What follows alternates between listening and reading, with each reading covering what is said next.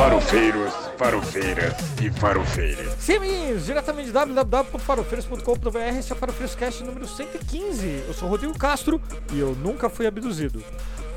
Acho. É o que eu lembro. Não tenho certeza. Mas não estou só. Temos ela, a amiga da Rosana Herman, Paula Costa.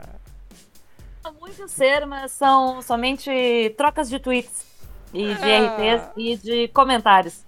No KKKK, Twitter. amiga. KKK. Ah, tá. É, Mas amizade. ela é muito maravilhosa, muito É. maravilhosa. Eu tive a oportunidade de conversar com a Rosana Herman. Um beijo, inclusive, para a Rosana Herman, essa diva maravilhosa. Espero conseguir trazê-la um dia a este. Humilde podcast. Aliás, assim, já, já fica registrado, o Farofeiros, em parte, surgiu por culpa dela. Porque inicialmente eu queria registrar o farofa.com.br. E sabe quem é o dono do farofa.com.br? Isso mesmo, a Rosana Herman. Ainda tá no ar lá, tá todo capenga, mas tá no ar. Tá no ar. De um jeito ou de outro lá. Mas também contamos com ele, o homem que conta fraldas, Pedro Otávio. Cara, e o pior é que eu tenho. Eu tinha a quantidade exata quando eu li da, a pauta lá no passado. Só que eu já ganhei mais quando eu só gravei. Então já perdi a conta de novo. Mas já tinha. Ao todo já, já tenho é, 158 fraldas da minha contagem. É pouco! Sabe? Deu diarreia! É umas sete fraldas por dia! Ah, que beleza! Ai, cocô vai ser. Cocô de bebê vai ser pauta no podcast futuro aqui, aparentemente. Mas também temos ele! A incógnita, a metamorfose ambulante! As threads de tal bicha Desalmeida! Você botou o vídeo agora aqui, eu não vou falar disso aqui agora, Denis, pelo, amor de Deus. Ah, gente, eu tenho que falar da autópsia do ET, gente. E foi deixa uma coisa entrar que na construiu pauta! caráter. Deixa entrar na pauta! Não entrou na pauta! Você que me atrapalhou. Vo- Você tá escrevendo a pauta agora no lugar errado, na hora errada, bicho! Não, não. Caralho! Eu escrevi Não, não! nos dois. Não, não, escrevi nos dois tá, lugares. na, tá, tá na hora. Eu tenho errada. duas mãos pra isso. Não, não, não. Tá, tá no lugar errado. Assim, tipo. Tá errado. Tá, Então tá tá. errado, caralho! Tá errado! Porra! Ah, ah, é, tá vazando áudio agora, Pedro. Desvazou vendo? o áudio. Bom, sempre lembrando que. ah, primeiro agradecer a presença aqui, né? Eu sempre lembrando que eu tenho que agradecer. ah, ah, ah, agradecer o Fira, que agradecer o Pedro MM, que tá sempre aqui no chat. Obrigado, gente, pra Paula Costa, que também tá no chat. Obrigadão, gente, pela presença. E a gente aproveita pra lembrar que Gravamos esse podcast ao vivo toda terça-feira às 20 horas no YouTube. E o podcast vai pro seu agregador favorito toda até quarta-feira de manhã. E não importa a rede social, curte, compartilhe, inferno. Não sabe me seguir? É só acessar www.farofeiros.com.br que tem que de tudo, absolutamente tudo lá. Mais do que deveria, inclusive. Beijo, Castanhari. É, já se inscreveu? o- o- o- agora, já que estamos em ritmo de carnaval, lá, lá, ô, ô, ô, mas que calor, coisa e tal. Já inscreveu seus peguetes de carnaval no nosso canal? Não importa. Beijou, pegou na mão, pede o celular, você vai lá, a pessoa tá achando que você tá deixando o número pra ela, ô, vai rolar um, um after, coisa e tal. Não! Pega, abre o YouTube, pleu! Inscreve a pessoa no nosso canal. Faz a sua parte. Ajuda aí. Não custa nada, tá ligado? E sabe o que custa, mas custa muito pouco? A Veio dos Causos é? lançou um conto.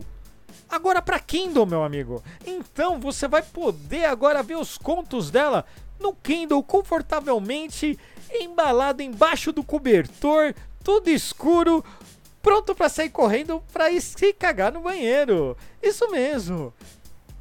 Compre o conto da velha pra Kindle. Banheiro nada, porque você lê os contos da véia, entendeu? O que que você quer fazer? Você quer ficar dentro do seu quarto, embaixo da sua coberta, pode estar calor.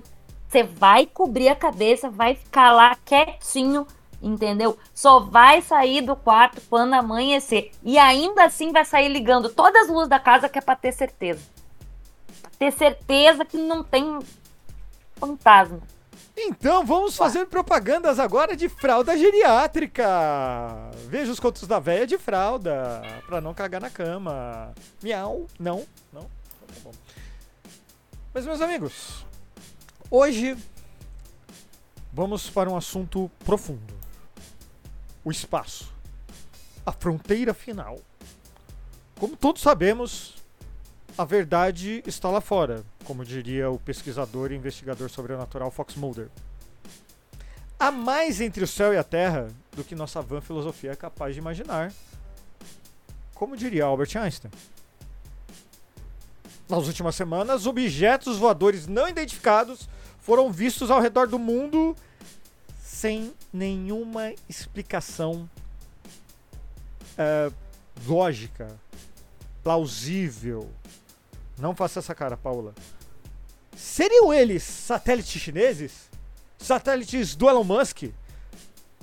Carros do Elon Musk voando aí pela órbita, que errou a, a rota de Marte, sei lá?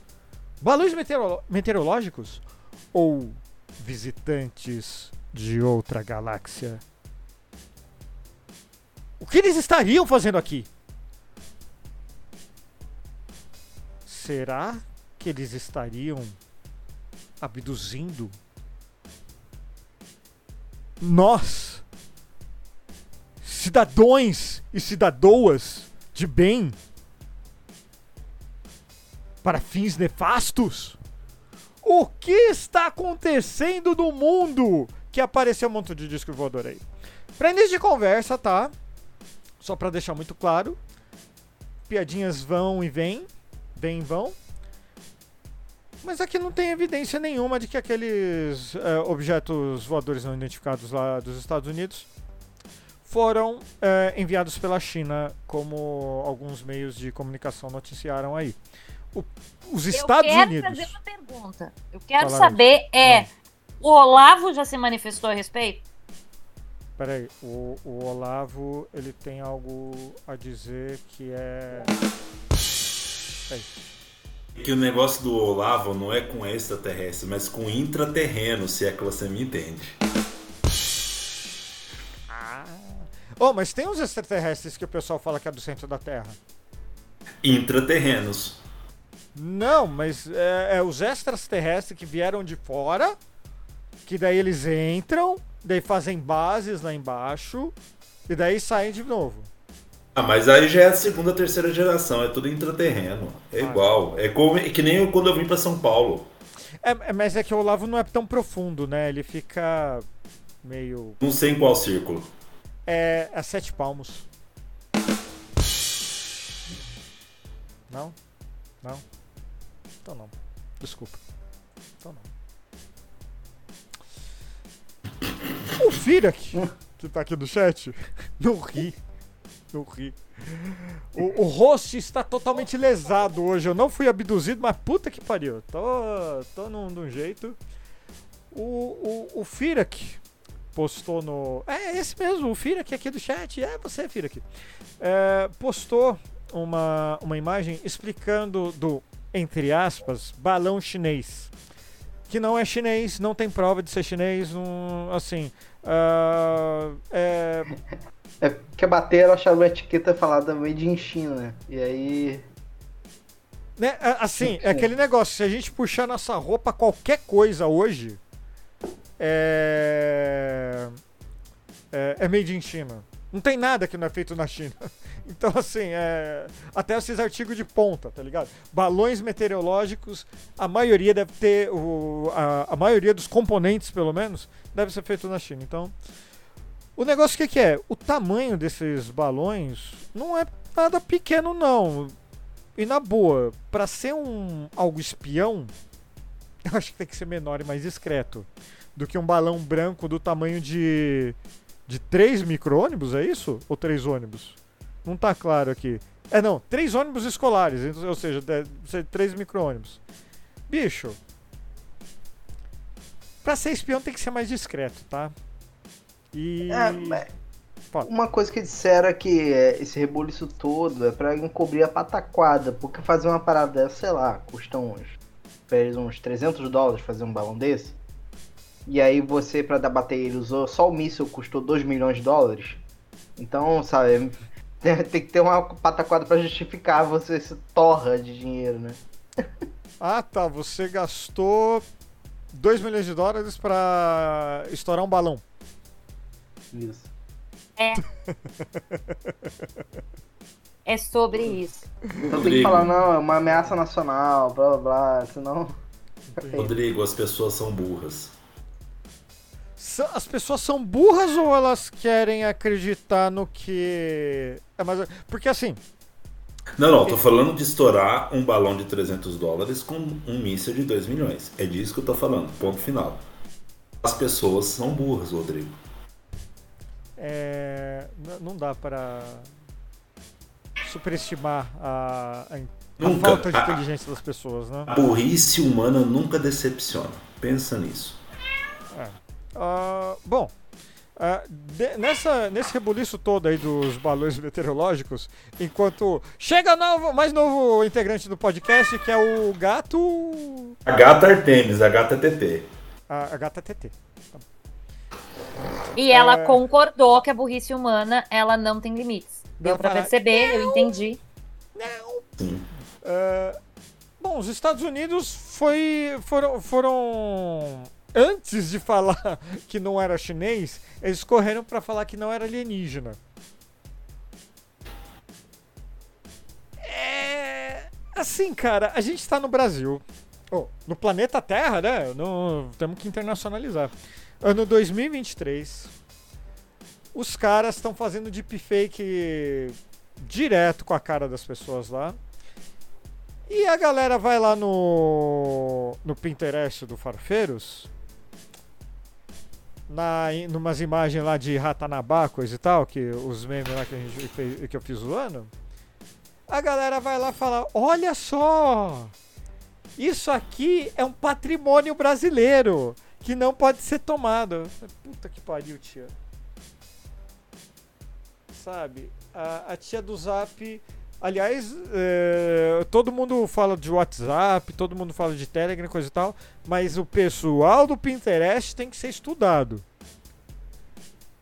Porque, olha, caiu no Pinterest, gente. fudeu. Muito obrigada, Fudeu. galera, que faz aí páginas que fazem urgente, atenção, grave, gravíssimo, porque foram vocês que receberam dinheiros. Sim, eles admitiram que receberam dinheiros pra fazer aquela merda daquela thread, thread de Rapanabá, que a gente ficou um mês desmentindo e ainda não conseguiu terminar de desmentir essa bosta.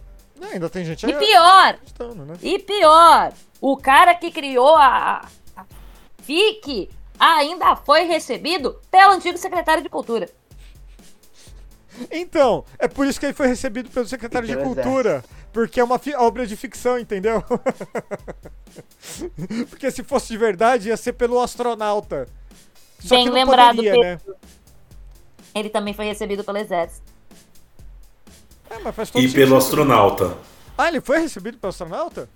Sim. Ai, meu Deus. Lembra que o astronauta, ele recebeu aquele figura lá do Rio Grande do Sul, terra da Paola. É bom falar que ele tinha a cura do Covid. Lembrando disso. O astronauta tem essa aí no currículo. O É um que usa um chapéu, eu não lembro quem é. É, eu sei que é. é. Mas é o bolsonarismo, né, cara? A gente vai. Vai ter que. Sei lá. Não, aí eu tenho uma pergunta. né? Eu tenho uma pergunta, quem aqui já comprou revista UFO? Sabe? Não é da época deles! Eu sabia, Não é da eu época deles. sabia. Revista UFO é sim, mas eu nunca comprei. Por quê? Eu sabia. Porque sempre tive o mínimo de inteligência. Ai. Esse Não, silêncio que é? ouvinte é constrangedor por causa quando- do Rodrigo. Quando, quando a gente comprava a revista UFO. A gente quem? Ah, você não comprava. Não. Denis. Denis. Não, Denis. Olha pra, claro que não. olha, olha pra essa lente da verdade. Olha, Por favor. Denis, você comprava pra caralho, vai. Você comprava os números atrasados. Você fala, puta, perdi! Perdi! não.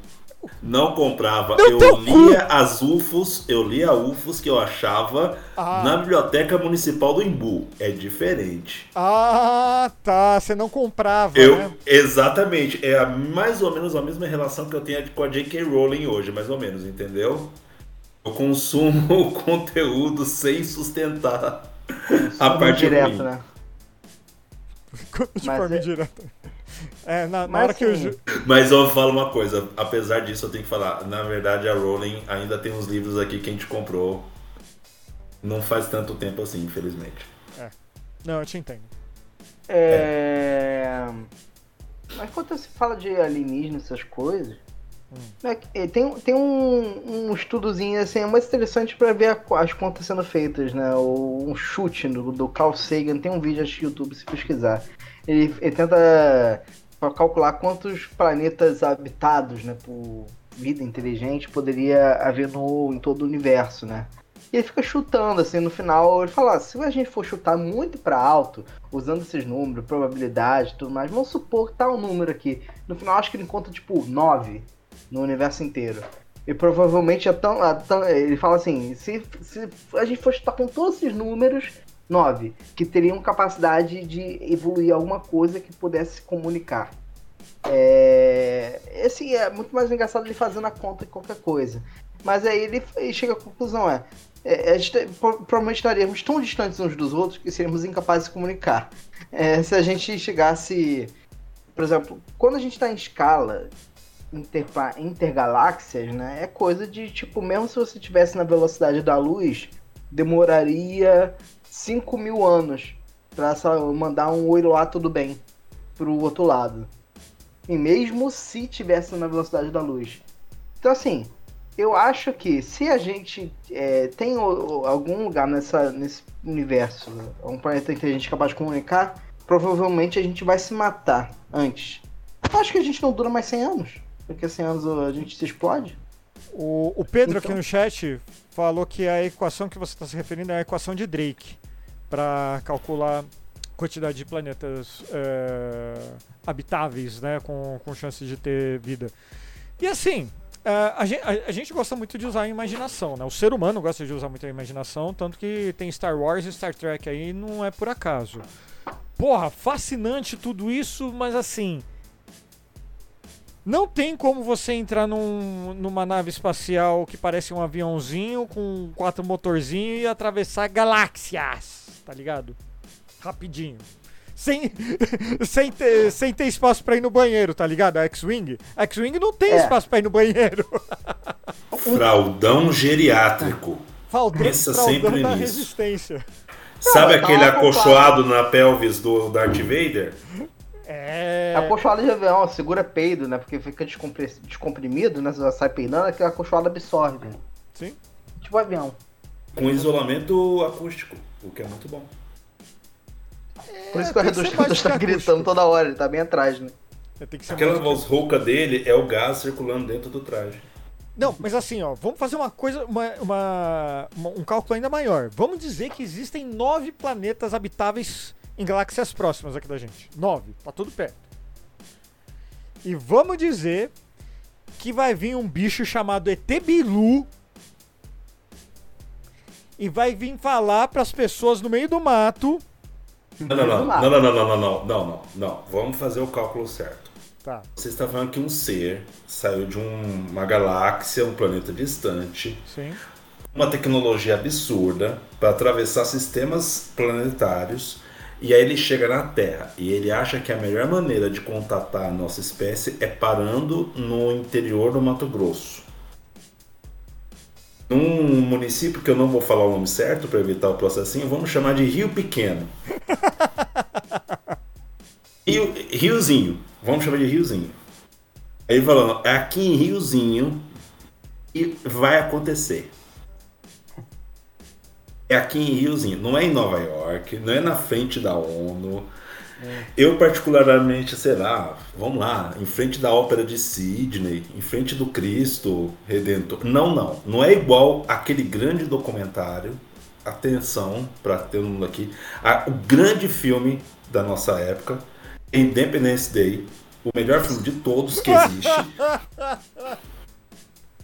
Esse filme conta exatamente como seria É, a chegada. E Denis, com aquele detalhe importante, imprescindível, que todo mundo sabe que todos os aliens eles vêm para atacar somente os Estados Unidos. Exatamente. Essa é Porque eles melhor sabem parte. onde está o mal. Eles vieram nos salvar. Eles vieram nos salvar. É por isso. Entende? Pode perceber. Eles falharam, porque nós não os ajudamos. Não, Nós é- falhamos com os ETs.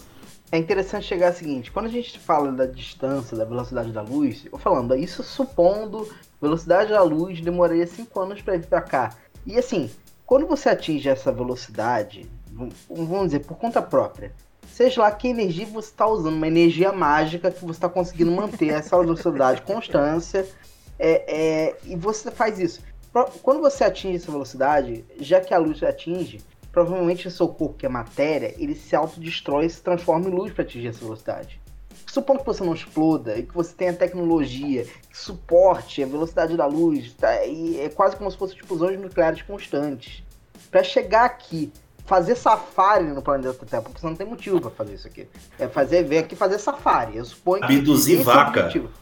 É, vou, vamos sacanear. É pichação, né? Vou cortar plantação. Eu tô pichando o planeta. Não, gente, cê, não, Não. cê, cê- não, Não. cê- os ETs, Não, eles vão de outro, eles vêm de outro planeta pra chupar o cu, pra chupar cabra, é pra isso que eles vêm.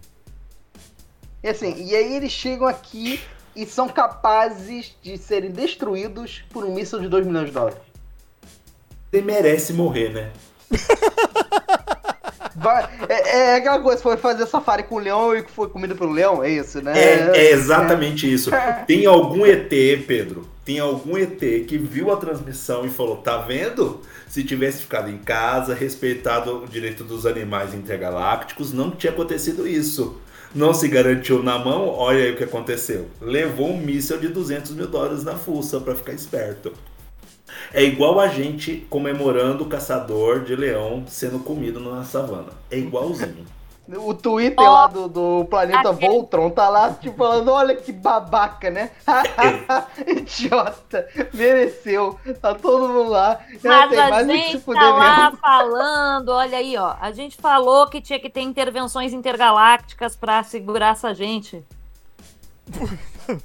Não, não, bicho, assim, agora imagina, o cara é, é, é de uma civilização tão avançada que consegue viajar mais rápido que na velocidade da luz, consegue manter a matéria viajando mais rápido do que a velocidade da luz.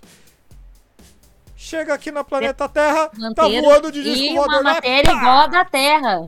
Oi? E uma matéria igual a da Terra pra conseguir entrar no. Ó, ah, mas é assim, vamos fazer um estudo de caso? Rapidinho, porque eu Qual acho que assim, deles? além de tudo isso, além. Eu, eu acho que é o mais realista. A gente tem que pegar Que pelo mais tem. realista. Tem, É, claro que tem, Rodrigo. todo mundo não, sabe. não, não, não, não. Eu vou valorizar o produto da minha terra, se vocês me permitem. Por quê? Se um bicho com É três chifres. Não, eu não sou de Goiânia, pô. Ah, tá. Mas então, se aparece um bicho com três chifres e olho vermelho e interpela duas meninas passando por um terreno baldio, obviamente que a população local vai achar que é o capeta. E vão pra cima dele com um pedaço de pau pra bater, que foi o caso de Varginha. Pouca gente lembra desse detalhe, que os mineiros, eles viram o ET, falaram, é o capeta. As meninas chegaram no bar próximo falando, é o capeta. O que os homens, os transeuntes, as mulheres ali naquele momento fazem? Mostram a fibra do brasileiro. Porque um sueco, um francês, um finlandês, um inglês ia ficar apavorado. Os caras não, mano. Pegaram o taco de bilhar e falando, vamos lá. Os sentar caras iam chamar a mar no bicho." NASA. Meu Deus, meu Deus, coloca a roupa Não. de proteção. Se fala que o capeta tá no terreno baldio, mano, eu vou pro outro lado, na hora. Eles não, eles mostraram o que é feito brasileiro. Eles falaram, não, a gente vai lá agora meter-lhe a porrada. Pensa nisso, Rodrigo. Não, Um- Falam pra você que tem um capeta no terreno baldio de Guarulhos. Você vai lá. bicho, deixa eu te. Não, agora história real oficial que eu já compartilhei com meus amigos aqui. Meu Deus. O Momento Rodrigo, Marlon Brando. Rodrigo, você foi Não. abduzido que nem as vacas? Não. Gente, deixa Esse eu é o falar. momento Vocês Marlon vão Brando. deixar eu falar? Vocês vão deixar eu falar? Não, calma. Não. Mas assim, quando eu era jovem, época de internet de escada, chat do UOL, eu falei assim, putz grila, esse negócio de UFO é muito legal, não é mesmo? Deixa eu pesquisar. Caí num site lá que a pessoa ensinava, estava recrutando pessoas pra fazer observação de OVNIs no Brasil todo. Quantos assim- rins você perdeu nessa? Oi? Quantos rins você perdeu nessa? Não, era moleque, assim, tipo, eu olhei, sei lá, um dia, não vi nada e desisti. Mas o negócio o que que é? O cara falou na época, eu, não, tô, não- eu sei que não é todo mundo que conhece, mas assim, Guarulhos fica, é, tem um pedaço de Guarulhos, fica entre o Parque Ecológico do Tietê e outra fica, é, começa a Zona Leste de São Paulo. É tipo, fica no meio mesmo, assim, sabe? E eu, falei, ó, eu tenho. Dá pra ver o Parque Ecológico do Tietê, de onde eu moro, coisa e tal, não sei. Ó, aí é uma área de grande atividade de OVNIs. Você será muito importante pra, pra, pra nossa organização. Eu falei, pô, legal. Bicho, só passou avião, tá ligado? Os caras tava vindo avião. Os caras tava vindo avião. E falando que era OVNI. Sabe, aeroporto de Guarulhos, que todo mundo conhece. A parte, de a parte mais pró- eh, do Brasil mais próxima do exterior. Então, é isso. Eu acho Agora- que o que pega é, é- é a mesma coisa do que pegou o bolsonarismo, né? o que pegava essas crenças, tanto que muitos terraplanistas também são bolsonaristas. É isso, é- você vira um grande clube de pessoas que não tem muito o que fazer, nem muitos amigos, e começa a entrar numa onda. Acho que às vezes nem acredita, mas só a vibe de estar fazendo convenção, usando camisa, conversando em chat, achando que sabe alguma coisa, já junta essa galera. Pô, eu acho que ninguém deve acreditar nisso. É, assim, é só isso, é mais a vibe. É tipo o motoqueiro. Lá ve- veste couro no sol de 40 graus, assim, tá lá se fudendo, andando de moto, mas só porque tá lá em grupo. Então é isso. Deve ser, acho que é mais ou menos isso, não é possível. Algumas pessoas acreditam porque elas são bem tilelê das ideias. Bom, Elas falando- acreditam. o- Eu o- conheço pessoas que acreditam. Sim, a, a gente tem uma, uma quantidade de gente. É, bom, assim, eu eu fui pesquisar pra ver o negócio do ET Bilu. É, eu, eu, eu, eu fico meio receoso de ficar divulgando, de falar isso daí, porque a gente acaba é, trazendo à tona alguém bem, bem complicado. Cara, Fala. cara, saiu no Jornal Nacional. Você não tem como fazer mais, mais, mais É. coisa que isso. Fale. É. Não, Quer que eu fale, Rodrigo? Não, não, não, não. É, é que eu quero chegar, eu quero falar especificamente do ET Bilu pelo seguinte, eu, fu- eu, eu caí num vídeo, o vídeo é excelente, mas, assim, é de um... A pessoa que foi entrevistada é de uma... É um mau caráter, assim, tá ligado? É, de teoria da conspiração que eu. Assim, daí eu fui pesquisar a pessoa, óbvio, tá metido no quê? Bitcoin. Ele foi distribuir Bitcoin na praia pra criança.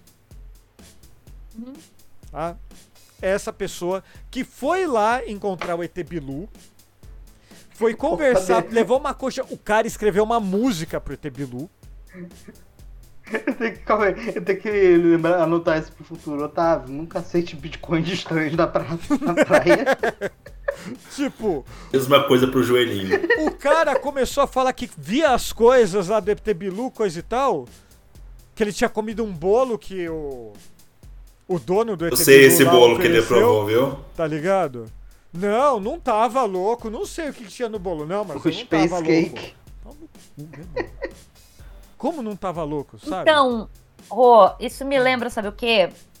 Tá, eu sei que a pessoa não é. Eu sei. A gente sabe todos os problemas que essa pessoa tem e tudo mais, tá, gente? Uhum. Sabemos. Mas o Danilo Gentili, na época do extinto CQC, fez uma matéria sobre ET Bilu. E, e muitos anos depois, é, o Danilo Gentili estava dando uma entrevista num desses talk shows aleatórios. E, por incrível que pareça, foi uma entrevista séria, porque ele estava falando sobre é, como era fazer as matérias. Então, falou de várias coisas e falou ET Bilu. E uma coisa que o Danilo falou, é, e isso, gente, é não. Não, não é algo que foi exclusivo dessa questão do desse ET adolescente. Vamos chamar de ET adolescente, porque não queremos aí processos, né? Mas o ET adolescente, é, entre outros é, eventos muito similares que aconteceram no Brasil, não só de IVT, como IV, outras coisas estranhas. A, a ordem, a, o, o jeito de acontecer as coisas é muito parecido. E o que, que o Danilo Gentili comentou? Primeiro que é sempre num lugar, era num lugar afastado. Então você não tinha condição de ficar no hotel da equipe. Então não dava para ser tipo o hotel que a emissora de TV tinha alugado para a equipe toda. Segundo, não dava para ir equipe. Então não tinha como ir ele mais o câmera, mais não sei o que. Tinha que só ele e o câmera, por exemplo, tá? Não dava para ir. Se viajar, viajavam entre cinco pessoas para ir até um lugar relativamente próximo ali, você ia com poucas pessoas, ia com poucas pessoas. Outra, você fazia um deslocamento é uma, e uma parte considerável do caminho era feita a pé. Ou seja, você passava muitas horas é, num horário onde o sol tá muito quente, é, sem acesso a alimento, porque assim, você não vai preparado para isso. Claro, é, se você é, é, já foi uma vez, duas, você vai se preparando e tal. Mas para quem nunca, nunca foi, você não vai preparado para isso. Você vai pensando que você vai fazer uma reportagem, né? Você vai comer alguma coisa, ou, ou sei lá, você vai conhecer o lugar. Você vai comer alguma coisa, vai caminhar um pouco, vai chegar no lugar, vai acontecer o que tem que acontecer. Não, então assim, tem, sai muito cedo do, do lugar onde ele dormiu, um caminho puxado a pé no sol, muitas horas. É, não deram acesso a eles a água, comida, etc. E vocês sabem que desidratação é algo que pode fazer com que a pessoa tenha alucinações. Cansaço físico é algo que pode fazer a pessoa ter alucinações. E aí você sobe lá e você nesse caso do Danilo, ele subiu e tinha que esperar anoitecer lá. E aí, isso era uma coisa que o Danilo contou do caminho dele. Então, assim, ele chegou lá, ele foi para esse lugar, disseram para ele que não dava, tipo, teve um fluxo ali, disseram que o, que o ET adolescente não ia, não ia aparecer. Então, quer dizer, ele teve uma noite mal dormida, caminhou muito no sol, sem acesso, sem água, sem comida, sem nada teve que ficar muitas horas lá parado para ter esse tal contato. É, e aí poder fazer matéria. Então vocês pensem assim: se isso foi feito com uma equipe de reportagem de uma emissora que não é uma emissora pequena, porque a gente não está falando de uma emissora que não tem tradição, é uma, era uma emissora bem tradicional no país.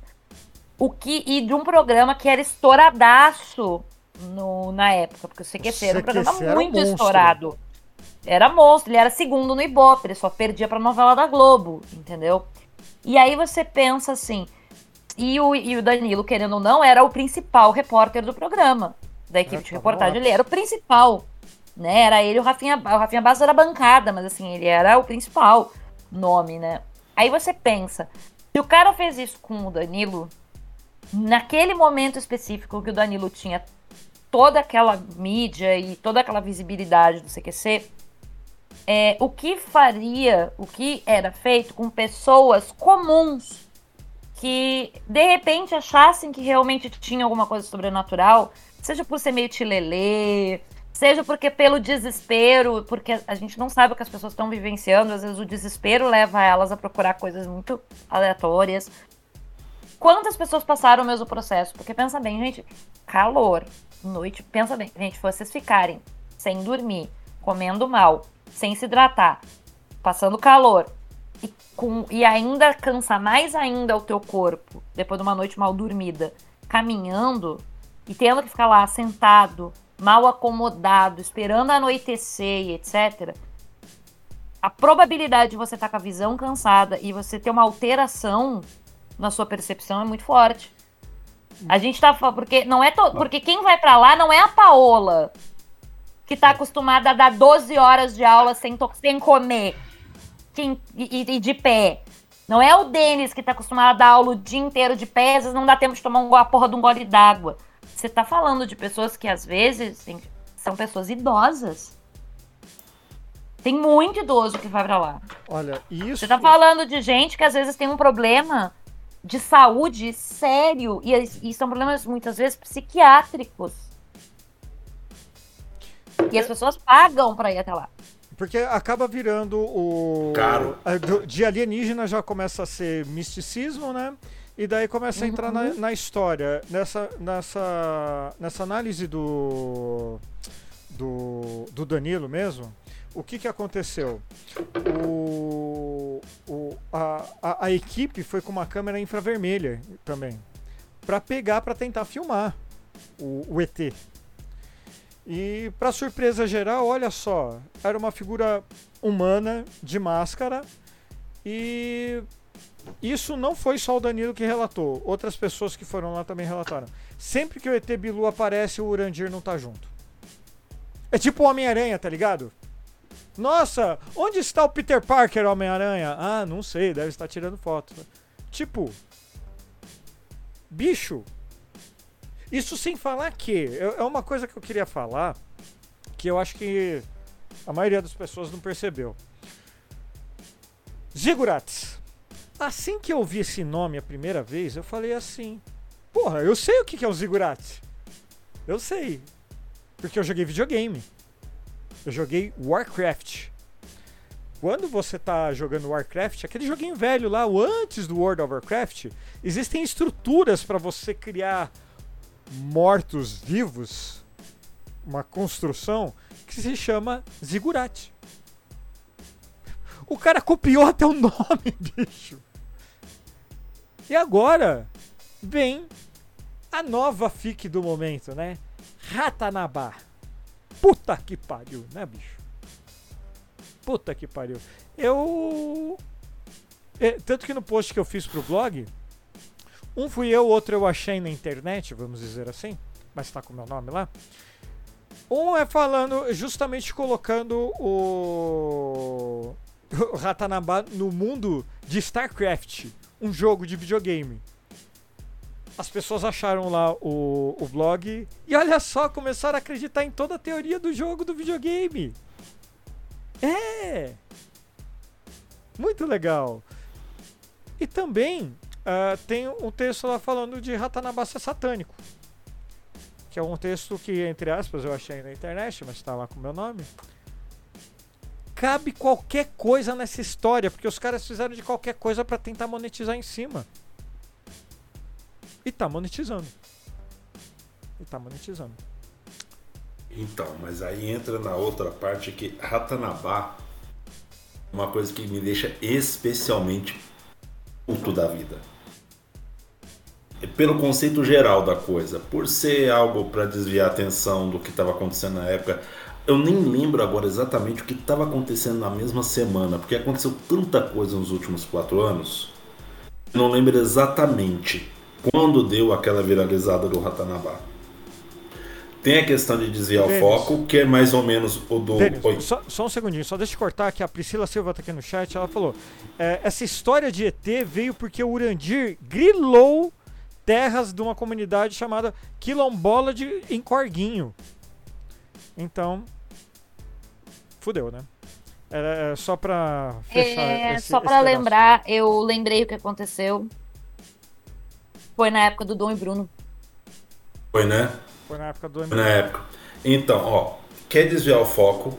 Assim, tem as questões ali da, de posse de terra que são até anteriores. Elas vêm até antes do, do caso do ET Bilu. Mas essa do Ratanabá. É uma questão de desviar o foco para que a Amazônia parasse de ser buscada pela questão do Dom e Bruno para ser a Amazônia, a busca cair em Ratanabá, que é cruel pra caramba, se a gente parar para pensar. Tem a questão de que, como você há pouco disse, a gente vai dar uma solução mirabolante para uma questão de- histórica, cultural, que se a gente olhar, é muito assim, olha, não é possível que esses indígenas estivessem aqui há milhares de anos e não tenham feito nada. Um bocado de etnocentrismo aí. E no caso. É. é, Não, fala, Pedro, fala. Não, é só dizer esse pequeno detalhe. Isso seria minha abertura, só que então a gente poder falar da fralda. Se você acredita em alienígenas do passado, parabéns. você é racista. É Muito. basicamente isso. É, é, Pedro resumiu agora tudo. Toda vez que você pensa de que eram os deuses astronautas, de que civilizações precisavam de ajuda alienígena para fazer alguma coisa, pensa o seguinte: no modo geral, a gente fica pensando nos alienígenas vindo aqui para ajudar a gente a fazer as pirâmides no Egito, África, ou as pirâmides maias, astecas e construções incas indígenas, povos originários da América. A gente pensa deles indo para a Pérsia, a gente pensa deles indo para a Mesopotâmia, fazer os zigurates, o- esses sim, os verdadeiros zigurates. Ninguém pensa nos alienígenas vindo aqui ajudar francês a erguer Notre Dame, né? Ninguém pensa em alienígena ajudando o romano a fazer coliseu na Itália. Né? Por quê? Ou Tem- nenhuma das obras gregas Sete Maravilhas. né? Não, não, não. Não, de jeito nenhum. Esses aí fomos nós. Nós. Né? Mas E- a, a pirâmide Sete Maravilhas, essa aí, não. Não. Aí o que eu faço? No sexto ano, todo sexto ano, a gente vai começar Egito. Hoje é menos. Porque essas crianças têm menos acesso à TV a cabo. Então elas não veem tanto isso. Isso é um, é um ganho civilizacional nosso. Eles não vêm com tanto isso na cabeça. Mas eles vêm, professor, professor, professor, mas não foram os ETs que fizeram as pirâmides? O quê? Aí eu. Eles chegam, eles chegavam. Tá Eles chegavam muito com isso. Aí eu estava preparado já há muito tempo. Desde que eu tenho acesso a data show, transparência, eu faço assim, ó, gente, eu vou mostrar para vocês quatro construções humanas muito semelhantes entre si, porque a base da engenharia delas é a mesma. E vamos ver o que, vocês acham, se elas têm correlação. Aí eu primeiro mostro a pirâmide de Gizé. Aí eu mostro as- uma das pirâmides maias. Aí eu mostro uma é, na Indonésia. Aí eu mostro um bolo de casamento. Aquele de andar. Tá. Aí eles ficam, peraí. Eu falei, gente, se você não tem grande conhecimento de engenharia, você só tem acesso ao material bruto que você vai erguer o negócio, o jeito mais fácil de fazer algo alto é ter uma base larga e ir afinando. É a maneira mais elementar que se tem. Acabou o mistério da pirâmide. E, é nesse dia, todo ano, eu mato alienígenas do passado. Eu falo, quer um alienígena me provando, nossa, isso aqui só pode ser. Seria se a pirâmide fosse ao contrário. Se ela tivesse uma base, um pedrão de 4 metros sustentando um cume de 300 metros quadrados. Aí eu ia ficar espantado. Se fosse. É, é, é um negócio que a gente, a gente fala que é pseudociência, mas não chega nem a ser pseudociência, porque eles. ah, a gente pode falar que era um, um embrião de fake news ali. Porque ah, os caras estavam atrás do clique, quer dizer, mais audiência no caso do programa, né? O, do History Channel. Ah, então você vai pensar, pô, tá se falando de alienígenas passado num canal chamado History Channel, um canal de história. Que- Supostamente de história, né, bicho? Ah, mas então, Rodrigo. Então aí a gente entra numa coisa, né? É uma pseudociência, mas existe a pseudo-história, a pseudo-arqueologia. Nós no Brasil a gente é pioneiro no assunto. Professor, Lu- Professor Ludovico Chovenágua. Então, você pode nunca ter lido sobre Ludovico Chovenágua, mas você já viu um filme baseado na obra dele, que é o dos Trapalhões na Pedra da Gávea. Agora eu não lembro qual que é. Que eles falam que na Pedra da Gávea tinha fenícios. Você já viu esse filme? Você Não. lembra, Rodrigo? Não, mas eu já ouvi essa história. Eu já ouvi essa história. O Ludovico, vou pegar aqui rapidinho. Ludovico Schovenagua, na verdade, é um austríaco chamado Ludwig Schevenhagen. Ele vem para o Brasil no final do século XIX ainda. Ele meio que ele quase foi expulso da Áustria porque deu errado um jornal que ele tinha com um amiguinho de cunho antissemita. Só para ter uma noçãozinha Não, de é, quem é, é. vamos- só, só vamos dar uma explicaçãozinha assim, só para ficar muito claro pro pessoal do podcast. Vamos lá. Por que você falar que os alienígenas do passado é, existiam é uma teoria racista? Vou chegar nisso rapidinho. Por quê? O Ludovico Chovenágua, ele chega aqui, ele, ele adota esse nome, né? Que é, se você pensar, é um aportuguesamento da pronúncia do nome dele. E ele começa a dar aulas de história no Nordeste brasileiro. Piauí, Ceará, por aí vai. E é, Rio Grande do Norte, Paraíba, eu acho que ele chega à Bahia. E o que acontece? Nessas aulas que ele dá para os filhos de coronéis daquela região, final do 19, começo do 20, ele começa a alegar que essas famílias que se orgulhavam muito por um lado de ser descendente de indígena, porque isso dava legitimidade sobre o posto território, eles se incomodavam de ter esse sangue de bugre. Como é que o Ludovico resolvia isso? De que, na verdade, os indígenas não seriam é, ou teriam outra origem que não fosse europeia. Aí ele começou a falar que egípcios vieram para o Brasil, fenícios vieram para o Brasil, romanos, é, bárbaros germânicos, por- que o Brasil foi sempre visitado por essa galera. Tem um parque no Piauí até que ele fala que na verdade não é um parque geológico, mas as ruínas de uma grande cidade visigótica. Feitas, construídas por um rei visigodo, que olha só o nome dele, Rei Rodrigo. Primeiro. Tá vendo? Rodrigo também é cultura, crianças. Às vezes. Às vezes. Pô, se eu chorar, hein? E Pois é. Falando, é, basicamente falando do porquê que é isso, é justamente. Eu vou dar um pequeno exemplo de, do, do meu trabalho. Tudo que é visualizado como para eles uma história que é feita ou por alienígenas ou pelo grupo que eu pesquiso, é, demônios, até mesmo eles falam demônios, é, descendentes gigantes, demônios, é, e anjos caídos, é, são todas as culturas que não são europeias. É, é- é- é pegar um mesopotâmico, pegar um, um egípcio, aqui um asteca, todos eles, assim, é, você não, é, todas as culturas, se não a europeia, são incapazes de gerar um- um- uma grande escultura, Isso. um grande monumento, sem que tenha um auxílio de uma entidade fora. E é um Sim. pequeno exemplo. É, tem um. é, Esses dias mesmo, tava lá um cara desse que não preciso ser mencionado, mas vocês sabem quem.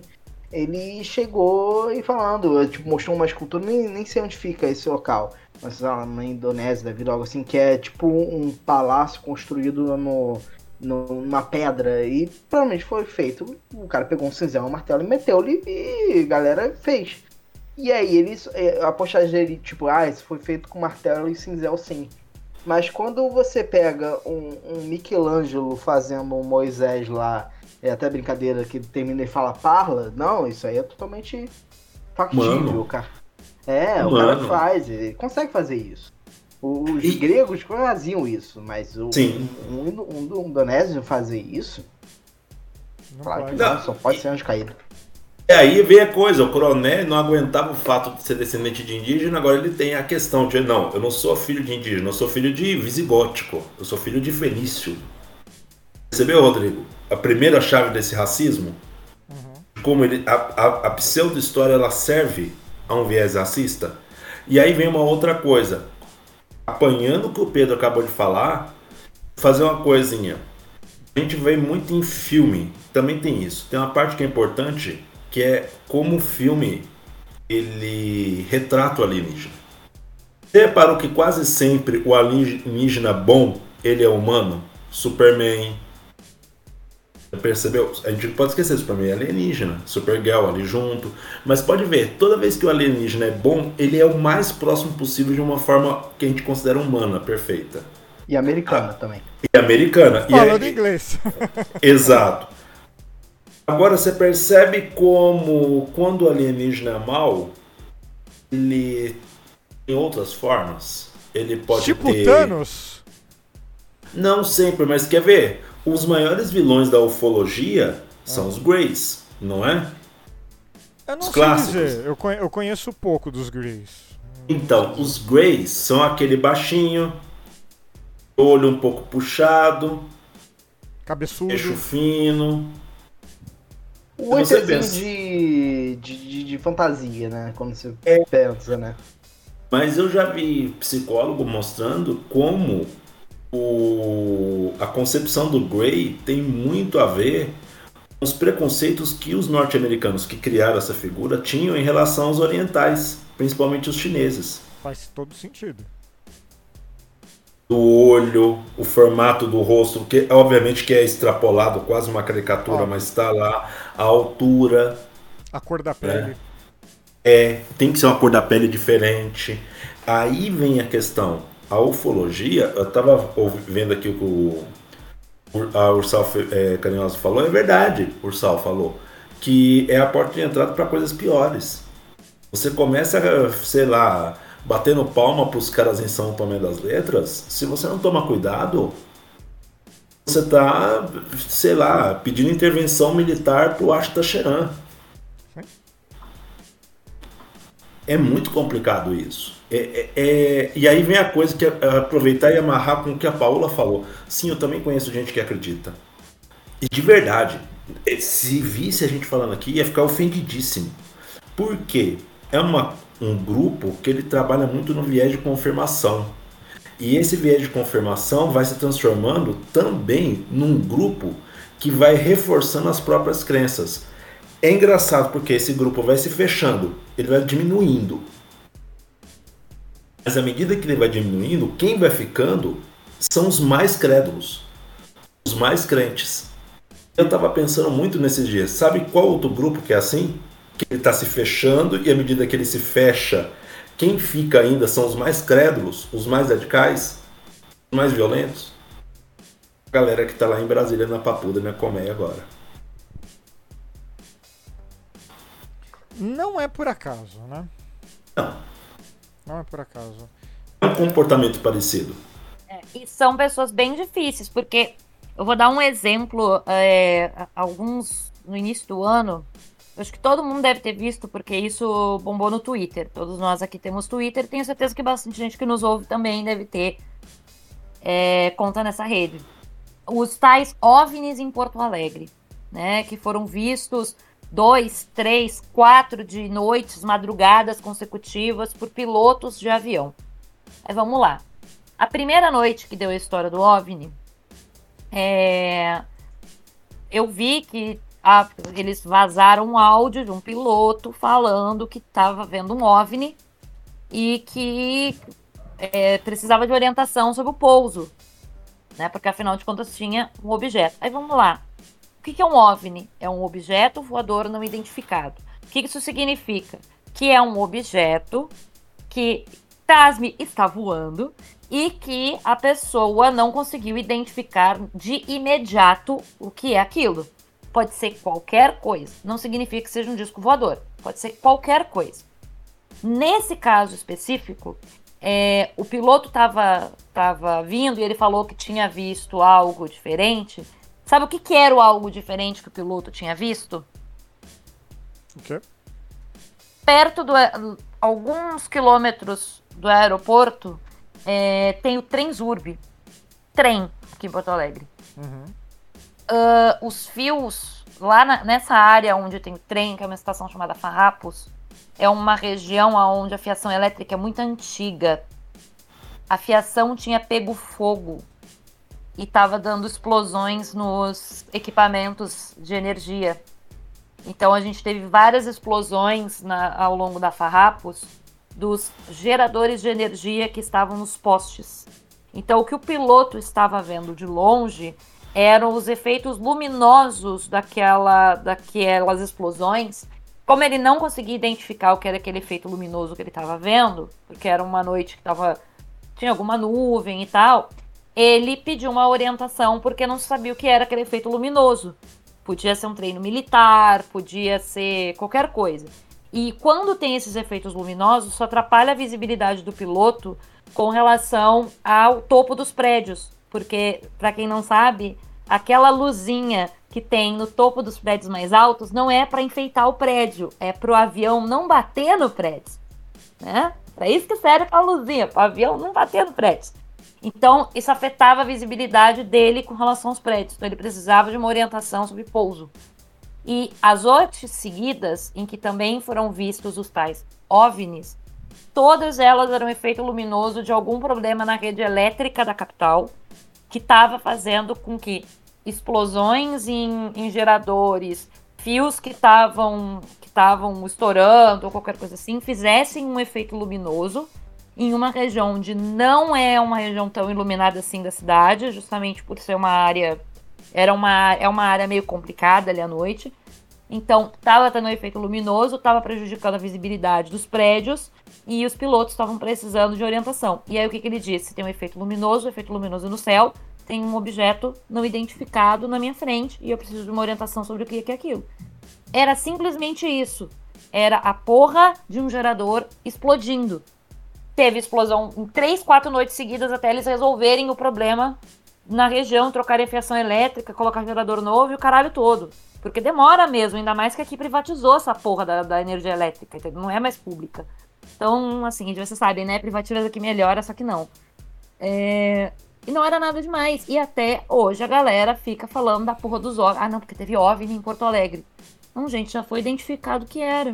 Não, é Um que é você- balão meteorológico e os outros eram efeito luminoso de explosão que estava prejudicando a visibilidade deles.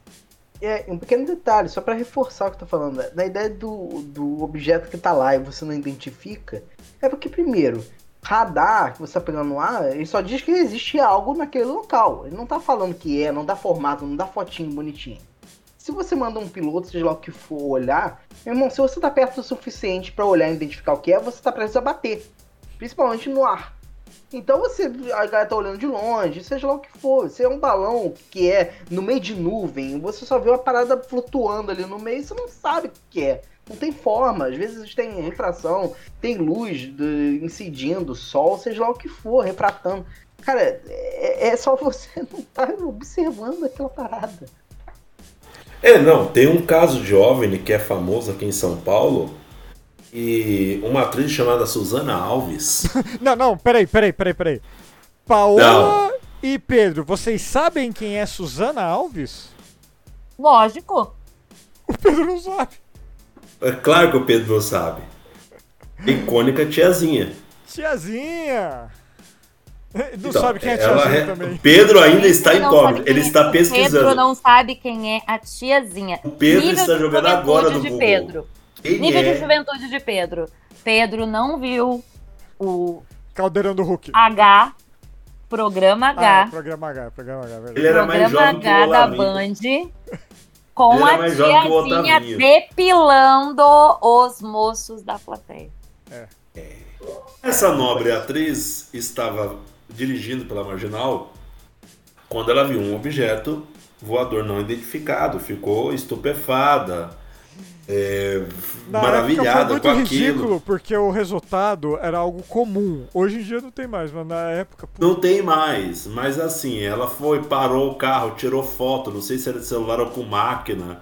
É, foi um máquina. furdunço, ela foi até a TV, se não me engano, sempre o, o Google, que, Domingo legal, sempre, né, bicho? né? E o resultado final das análises diziam que o UFO, ou OVNI, a gente não é colonizado, OVNI, é o dirigível da Goodyear. É, no aqui em céu. São Paulo, quer dizer, eu acho que em algumas capitais tinha um dirigível que ficava direto. Todo dia ele fazia a mesma rota. Ele cruzava, assim, cidades. Goodyear. Sabe? Sei lá, acho que era a grande São Paulo inteira. E daí ela viu aquele negócio lá, parou o carro, tirou foto e falou que era um OVNI. Isso, não, deu palestra sobre como aquilo palestra. iluminou ela. Não, mas pra Tá. ela era um OVNI mesmo, não era o... É, então, mas aí que tá a Cientista brincadeira. tá errado, né? Enquanto não foi identificado, é OVNI. Mas no caso, não é a identificação da tiazinha que conta. Mas sim do controle de, de tráfego aéreo. O negócio É é, a isso que mídia. conta. O que conta é a opinião da tiazinha, ah, da Suzana Alves, ou opinião do, do técnico de da, da torre de controle que verificou, não, isso daí tá hora era o dirigível da Não, mas, Rodrigo, mas e quando o- esse mesmo programa tão ilibado, esse programa de tanta credibilidade, ele traz o corpo do ET para ser mostrado ao vivo a tarde inteira? Mostrando que claramente aquilo ali é o rosto ao quebrado do chupacabra. Então, né, bicho? Chupa Pedro Otávio perdeu essa época, né, gente? Chupacu, é, cara, assim, Cara, é, O Pedro Otávio, ele não viveu, Rodrigo, um dos melhores momentos da televisão brasileira, que foi o chupa. Os dois, dois casos, ET de Varginha e o Chupacabra. não, Porque mas o o, Chupacabra, ele foi fantástico, ah, Pedro, só pra te entender, ele foi fantástico, porque foram muitos anos. Porque era uma coisa assim, não é, não foi um fenômeno de alguns meses. Foram anos. Era assim, deu aquele furdunço todo e aí de repente para-se de se falar do chupacabra, ninguém fala mais. De repente, ovelhas aparecem com duas marcas Não, era uma só, pescoço. Não, depende da, depende da região. depende do Mas Depende, da, É. depende do pedigree do bicho. É, de algumas que era né? duas marcas. E aí, assim, aparecia com uma marca no pescoço, sem sangue, mortas. Não era uma ovelha, não eram duas, eram dez de uma vez só. No México. No interior do México. Era sempre no México, Aonde? né? No interior do México. Em que cidade? No interior do México. E aí, de repente, no interior da Colômbia, acontecia o mesmo fenômeno também, só que dessa vez era com, sei lá, cabras. E aí, de repente, acontecia o mesmo fenômeno no Brasil. Aonde? No interior do Brasil. Em que lugar? No interior do Brasil. Igual aquele pessoal que acha que eu conheço todo mundo de Minas, né? Porque eu sou mineiro. Meu. Ai, meu filho, você conhece fulano de tal? Ele é lá de Montes Claros, do norte de Minas. Eu sou do centro-oeste. Ah, conheço. Não, não, tá tudo bem. Ai, Jesus. Mas o, o chupacabra foi isso. Foi o... Pedro, foi o... Foi o início das fake O news. Uma missão. O O, Gugu tinha uma missão. É a- Achar o chupacabra. era a missão do Gugu era a missão do Twitter hoje, espalhar fake news, tá ligado? O trabalho do, do Pedro hoje é, de- é sobre o Twitter. Na, eh, se fosse anos atrás, ia ser sobre o Gugu. Mas ele fazia isso disfarçado num táxi também, o que era muito mais legal. Não, é, mas você fala assim, é, obviamente eu sei que é figura, mas nessa parte dessa época eu só assisti desenho. Até Ah, hoje. então. Só ligo, só ligo Netflix, Netflix pra assistir desenho. Ô, Pedro, isso não é desculpa porque eu assisti o- o desenho durante a semana de manhã e o Gugu no domingo. Você estava dormindo enquanto os outros estavam trabalhando. Exatamente. Entendeu? E aí tem toda uma saga. É assim, eu vou poupar vocês. Tem um vídeo, mas eu vou poupar. No final, o corpo do chupacabras era uma arraia seca. Assim. Isso. é- é- Gugu alguma vez se retratou por isso? é- não. É, o Tanto Gugu também ele se retratou pela entrevista com o PCC. lembra? É. Sabe? Teve assim, uma. tipo, é, Só falar, uma vez, nem lembro, não sei quanto tempo foi, é, mas eu lembro que veio é, dessas coisas de fake de ficar soltando foto porque acharam alien, né? Acharam bicho. E que no final, tipo, era uma parada toda tronchas lá. Eu acho que era uma preguiça que caiu no meio da, da água e perdeu o pelo. Então ela inchou. Então era uma preguiça inchada sem pelo. É, e aí as pessoas falam, não, é o alien, os caras acharam alienígena no meio do rio, assim, né? E aí era justamente isso, um animal em decomposição ainda. Pedro, então, aí vem a última. Eu prometo que eu paro.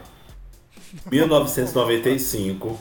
95, eu tinha acabado de chegar aqui em São Paulo. Eu era uma criança crédula ainda, de apenas 13, ia fazer 13 anos. O Fantástico anuncia imagens exclusivas da autópsia do ET de Roswell, feitos na década de 50, 1950. Eu podia ter sido uma pessoa, sei lá, prudente, ido ler meu gibi e dormir. Mas esse imbecil que tá aqui resolveu, eu vou assistir. Meu pai e minha mãe nunca ligaram pra essas coisas, vá, fica aí. Minha mãe. Meu pai foram dormir, eu fiquei na TV assistindo aquela porcaria. Que literalmente são dois, duas pessoas vestidas de médico realmente abrindo a carcaça de um ET. É assim, em detalhes, abre as costelas, começa a tirar coisa da lida. Era uma imagem em preto e branco, era feio, mal feito pra caramba, mas pra uma criança de 13 anos assistindo isso sozinho, na sala, às 10 e meia da noite de domingo, quem disse que eu dormi naquela porcaria? O bom é que eu tinha assunto na segunda-feira na hora do recreio. o popular. Popular. É, porque hoje é o Twitter. Naquela época era o, era o pátio da escola, na hora do recreio. Naquela era época ele ia falar do, do meu pé no pátio da escola, mas tudo bem. Já falava-se, pode ter certeza. Não era eu, mas alguém falava. Ah, tá. Alguém falava. E era isso, era uma coisa horrorosa. Mas eu fiquei cagado de medo daquilo. Não, e assim. Fiquei cagado. Porque não, eu ganhou uma verdade para mim. Foi sim, feito ETs pra impressionar. Existem. Esse é o negócio. É, foi feito pra eu impressionar. Não lembro, eu não lembro esse fato, mas desde criança eu nunca tive muito medo de ET, vi essas coisas assim. Sempre via com, muito como obra de ficção, porque eu realmente não acreditava que teria. Mas nunca tive muito medo. O, o filme que mais me dá. Que mais, assim. Até mesmo filmes de, de extraterrestres normalmente não me dão medo. Exceção, claro, de Alien que você pega mais no susto, mas não aquele medo como se fosse filme de espírito. O filme de espírito dava medo. Mas é, é. Acho que o filme que mais me pegou na época foi, é, que assisti foi o Guerra dos Mundos. E, assim, até hoje a mensagem mais interessante do mundo. Você, até, os caras mais inteligentes lá, o cara tava vindo, tava detonando o planeta e, e, e todos perderam porque Pera não tinham vacina. Guerra dos Mundos com Tom Cruise, certo? É. Puta que pariu. Desculpa, eu vi o original. Caralho. É claro que é Você é muito né, novinho, mano. Eu achei que o Rodrigo ia falar, não. Eu li o texto original do H.G. Wells, do século XIX. Não, mas falando em H.G. Wells, tem uma coisa importante que, eu, inclusive, noticiei no blog. Teve um Guerra dos Mundos aqui no Brasil. Em 1971, o cara fez exatamente a mesma coisa em São Luís, no Maranhão. Alguém se matou? Não, mas foi preso. Ah. Bicho, fizeram exatamente a mesma coisa. Tem a gravação no YouTube, vai estar lá no, no, no, no, no blog os links de, da maioria das coisas que a gente está comentando aqui. Bicho, era impressionante, porque o, o cara tava falando lá como se estivesse na rua, a galera ouvia aquilo lá, não tava vendo, tava apavorado. E enquanto alguns poderiam até ver como entretenimento, mas era é fácil demais ainda é, usar o mesmo método, só que a ferramenta é diferente. Antes o pessoal usava o rádio, por exemplo, o HG Wells, a pessoa lá em São Luís do Maranhão, usava Orson o rádio. Wells. O Orson, desculpa. Orson o Welles. HG é, é o autor. É, é, desculpa. O. Desculpa, eu tô zoado da cabeça, gente. Zoado. Me desculpe por esse episódio, querido ouvinte, querido telespectador. O cara tá ouvindo um episódio sobre ufologia, Rodrigo. Você acha que ele tá se importando com quem tá zoado da cabeça? Acho. Ah, o, o, o, as pessoas usam meios diferentes hoje para contar a mesma história, a mesma lorota. E é o que o Urandir, por exemplo, continua fazendo, bicho. Ele caiu na máquina bolsonarista para contar coisa que saia no Gugu. Eu lembro do Urandir, eu tava comentando no chat aqui do, do YouTube, eu lembro do, do Urandir no programa da Marta Suplicy. Acho que era canal 21, o canal exatamente eu não lembro. Mas é, Porra, mano, ele ficava falando, não, tal data os ETs vão chegar, tal data os ETs vão chegar, não, vai ser uma nova era, tal data os ETs vão chegar. Bicho, faz 20 anos que eu tô esperando os ETs chegar. E ele tá se apropriando de terra quilombola lá. Então, de mas boas. o meu problema mais é esse. O meu problema não é a pessoa que acredita nisso, é assim. Eu tenho essa postura, Rodrigo, para tudo. Se a pessoa tem uma crença e não tá fazendo mal para ninguém, deixo ela. Posso respeitar e falar, ah, não concordo, mas eu não vou ficar batendo boca com a pessoa, não, não acredita nisso. Isso vale pro, sei lá, para um amigo meu que acredita em ET. Ele não tá roubando ninguém, ele não tá colocando dinheiro nisso, para mim é problema dele. O meu problema é com um cara que é loroteiro. A Paola sabe bem que eu uso muito essa palavra. O loroteiro, seja ele de ufologia, seja ele de pseudo-história, alienígenas do passado, é, pseudomedicina, aquele cara que fica vendendo um remedinho. Isso aí é que me deixa bravo. É o loroteiro. Quem é o loroteiro? Zônio É no o, cu. É o cara que ganha di- dinheiro mentindo. E aqui no Brasil tem muito. Isso me deixa bravo. E o que eu até brinco muito com essas histórias, eu, eu consumo muito, é bom deixar claro. Mas eu fico meio bravo, porque normalmente é ufologia, é a pseudociência, é esse misticismo de meia tigela, porque tem gente que é mística, mas assim, por mais que a gente não concorde, ela leva aquilo bem a sério. Ela não quer prejudicar ninguém.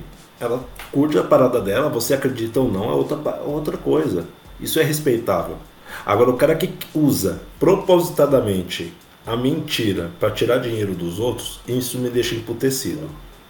Tem muita gente no Brasil assim. É, o caso do Ratanabá ainda, quando você vai analisar, já, a gente já fez essa análise lá atrás, bom repetir para público novo, às vezes. Mas assim, ah, o que, que os caras ganham com o Ratanabá? Fora o que já tá ganhando para produzir esse material agora. Agora suponha, suponha que ele produz esse material, as pessoas levam a sério, começa a discutir a existência real de uma parada assim. E aí, quanto mais com o exército, que sempre odiou uma Amazônia, no meio. Agora chega lá, vamos financiar uma expedição. Ah, não dá nada, né? É só isso. Os caras estão indo lá, estão indo ver. No final tá fazendo uma expedição no meio da Amazônia. E aí chega lá, vai entrando, vai entrando, vai cortando, vai fazendo uma estrada, vai montando um entreposto, um sítio arqueológico, vai cavucando. Olha, não achamos nada aqui, vamos um pouco mais pra frente. Até lá, já fez uma estradinha, já fez coisa, já fez casinha, levantou coisa, já fez uma comunidade. Olha, não achei, ó, mas achamos aqui um ouro. Ó, achei um ouro aqui, achei um minério, ó, uma jazida de ferro. Ah, no final, tipo, procurou toda hora, cavucou, tacou coisa. É, não tem Ratanabá. Mas olha só que as comunidades que se criaram. A gente não pode simplesmente destruir isso aqui. Você vai crescendo, olha que as pessoas, a economia, a galera procurando aqui agora extração de ferro, compra. E aí vai fazendo isso, no final você derrubou parte da floresta, você já fez isso, você já criou toda uma estrutura para seguir, porque floresta você não pode fazer sem trilha. E pronto, você tá ocupando aquela área, destruindo e depredando. É, é, é o, é o E resumo vale, do bolsonarismo, né? é, e vale lembrar que Ratanabá não é uma história que foi criada ontem, né? A- a- histórias relacionadas à suposta, suposta existência de civilizações é, nas profundezas da floresta amazônica, escondidas pela mata, pipipipapapapupu, Sempre elas são teve, né? muito antigas, sempre existiram. Inclusive, assim, Eldorado, tu for por dar uma- exemplo. é, teve a questão de Eldorado, mas assim, se tu der uma pesquisadinha muito assim, muito superficial ali na- em algum buscador, buscador da tua preferência, agregador de links da, tua- da tua preferência. DuckDuckGo, Google, Bing, onde tu quiser ir. É, Você vai encontrar, por exemplo, teorias muito parecidas com o Ratanabá, que circulavam lá na década de 60, 70 no Brasil. Por quê? Porque era um período que os militares, eles queriam avançar para dentro da floresta. Então, um dos recursos, uma das justificativas, para além da expansão agrícola, né, que, que aconteceu nos anos 60 e 70, você também tinha essa ideia de que você conseguiria ouro na Amazônia. E aí esse ouro seria proveniente dessas jazidas e dessas histórias. Então se usou essas histórias também para tentar convencer algumas pessoas, principalmente pessoas da região norte, de que era uma boa ideia ir lá e fazer o que o Bolsonaro quis, queria fazer, que era matar toda a população indígena. Que é Ah, basicamente é- o que eles queriam é- fazer, é- né? Lembrando sempre que o exército tem a, vi- a visão dele para a floresta, tipo, ah, nós somos subdesenvolvidos, não somos Europa porque nós temos floresta. Uma ideia de que, tipo, é, é inversamente proporcional a- ao avanço tecnológico, seja o que for. As riquezas estão lá, a gente tem que extraí-las lá, a riqueza é nossa. É, floresta impede a gente de extrair nossas riquezas. E que, quem quer os Estados Unidos querem invadir aqui porque querem essas riquezas. Não é porque se derrubar essa floresta inteira, acabou com toda a chuva da região e acaba fudendo o planeta. É, é- é porque tem é, é lá o ouro que eles querem. É, o, o- a floresta é um inferno verde e nós temos que. O homem tem que destruir o inferno. Assim, eu não tenho nem mais o que falar quanto a isso, porque é, é, é a cultura do extrativismo extremo, né? Só para ser redundante mais uma vez, culpa do capitalismo mais uma vez, que quer destruir tudo em favor do, de uma suposta riqueza que tem ali. Detalhe, é suposta mesmo, porque ninguém sabe de nada ali.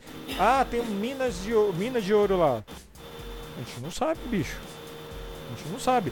Mesmo se tiver, não dá pra destruir a floresta pra conseguir, sei lá, qualquer coisa. Como o Pedro falou, a- a- o prejuízo climático seria muito pior. Bom, o canal de Veneza já tá seco hoje. Vocês viram? Viu? Não viram? É, pois é. E vamos acabar com o mundo. Né? Mas é Litoral norte de São engraçado. Paulo teve chuva em um dia, chuva que deveria cair em quase dois meses. Eu Mas acho vocês que perceberam como é engraçado? É, toda essa história de ufologia tão ligada a, a propósitos em lugares afastados e normalmente preservados. E aí quando você vai ver, eu gosto muito de fazer a comparação, porque é óbvia, entre a ufologia e os filmes de alienígena, no geral, principalmente esses que invadem a Terra. Você já reparou que quase sempre a desculpa é de que os alienígenas esgotaram os recursos do planeta deles e aí vem pra cá pegar os nossos? Verdade. Pensa como isso calha com o que vocês acabaram de falar. Exatamente. E chega a ser irônico isso. Olha,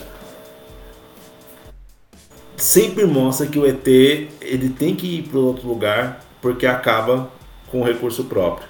Tanto que naqueles dois filmes maravilhosos, que eu não vi o segundo ainda, chamado Avatar, do James Cameron, Ai, meu Deus.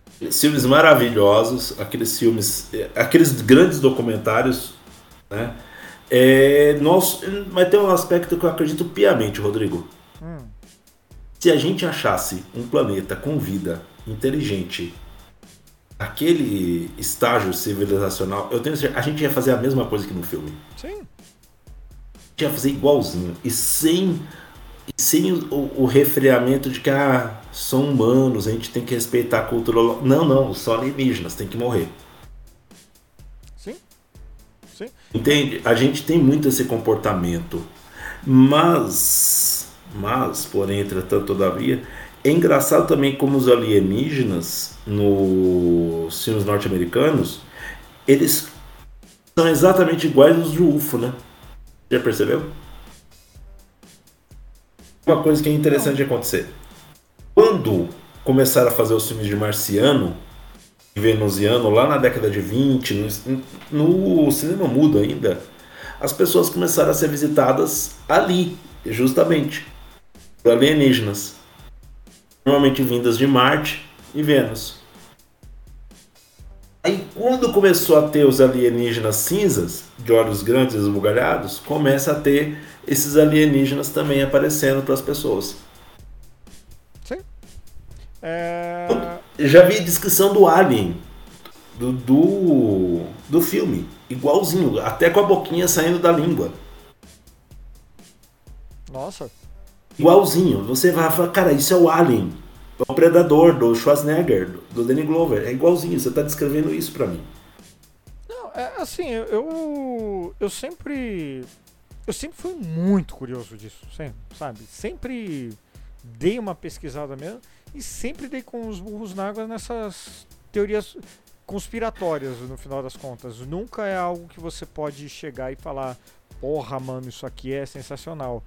É, depois que eu comecei a usar a internet um pouco melhor mesmo, como eu mencionei pra vocês, eu comecei a duvidar de tudo. É, Principalmente no- no- na década de 90, não sei se vocês se lembram, mas houve no México uma explosão de que estava aparecendo disco voador para todo lado.